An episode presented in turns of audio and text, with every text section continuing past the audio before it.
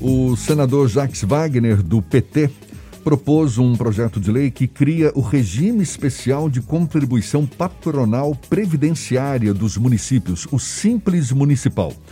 Um sistema no qual municípios, principalmente os de pequeno porte, podem pagar uma alíquota menor no que diz respeito ao recolhimento da contribuição previdenciária patronal.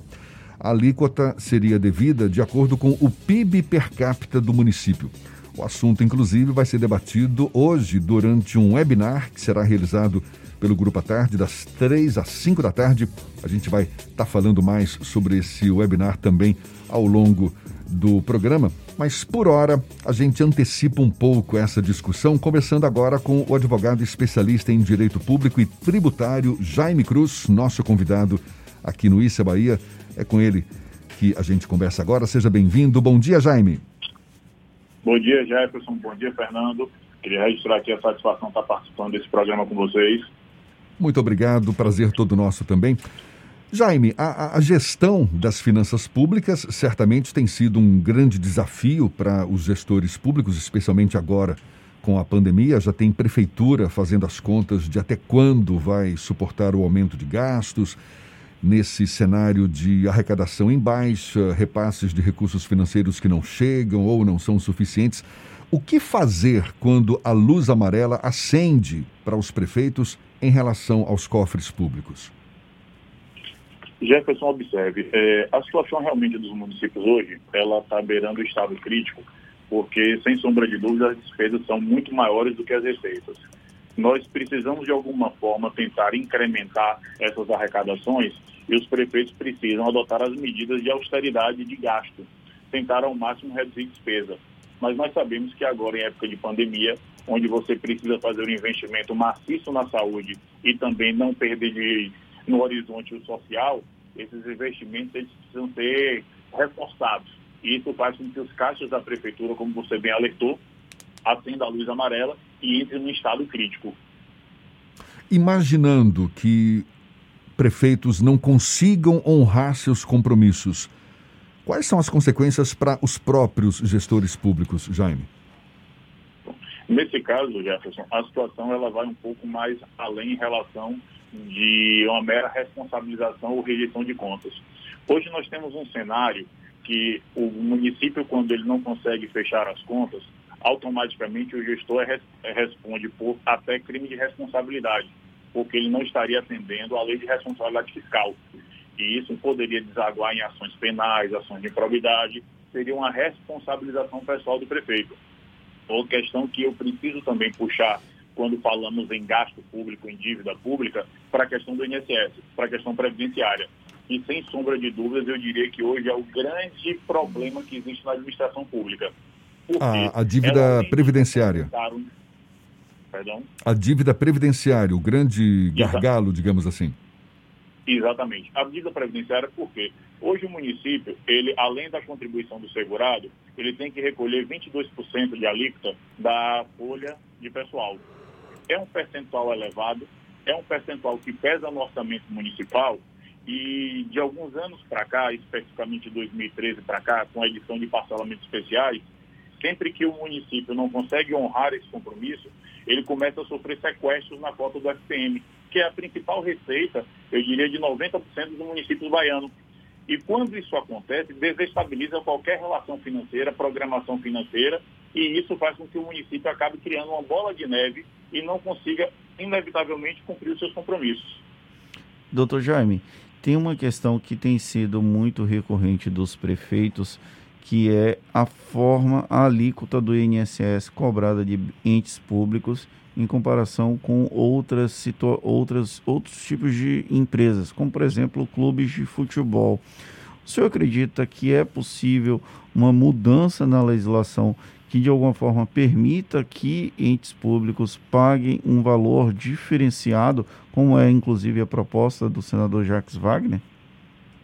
Fernando, sua colocação é perfeita e eu diria que esse é o grande desafio dos movimentos municipalistas hoje em dia. O que é está acontecendo hoje?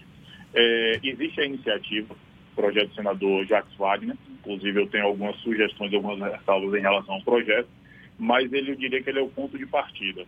Eu apenas para poder tentar responder a sua pergunta com um exemplo, é, teve um deputado que ele, no ano passado, ele encaminhou um projeto de lei que durante a pandemia fossem reduzidas as contribuições previdenciárias à metade, a alíquota à metade, no período de agosto a dezembro do ano passado. Isso representava uma renúncia de receita de 88 bilhões de reais para a Previdência.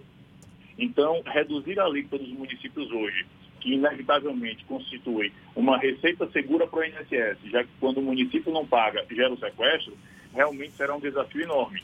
É possível? Sim. Agora vai precisar de muito boa vontade do governo federal em dizer, ó, eu quero ajudar os municípios, é uma forma que eu tenho como fazer para regularizar a situação. Agora, sem sombra de dúvida, será muito difícil. As despesas com INSS entram na cota de gastos com o pessoal do tribunal que o Tribunal de Contas avalia dos municípios. Como é que funciona essa questão? Porque há um aumento expressivo da dívida dos municípios com INSS e há uma limitação do percentual com despesa de pessoal, que pode gerar, inclusive, a questão da improbidade administrativa. Como é que os gestores têm lidado com esse tipo de situação? Vamos lá, tratando do reflexo das contribuições previdenciárias no âmbito do Tribunal de Contas. O primeiro ponto de partida é justamente esse que você colocou. É, o artigo 18 da Lei de Restauro Fiscal, ela estabelece quais são as despesas do município que serão e que incidirão no índice de pessoal. E encargos sociais, contribuições previdenciárias, é uma delas. Toda a despesa que o município paga com encargo social, com previdência social, será computado para o índice de pessoal e aí o município tem um limitador de 54%, e sempre quando transborda desse limite, a consequência é a rejeição das contas do município. E aí você tem uma responsabilização pessoal do gestor, que por vezes, como falei, acaba desaguando em ações penais, ações civis públicas, todas promovidas pelo Ministério Público ou provocadas pelo tribunal. Como é que o senhor avalia, Jaime, é, como é que o senhor avalia é, o cenário de, por exemplo, a gente sabe que Muitas vezes, esse cenário da gestão dos recursos públicos acaba sendo marcado por ações ilegais, antiéticas também praticadas por servidores de diferentes níveis hierárquicos que, vamos dizer, colocam seus interesses pessoais ou de terceiros à frente do público.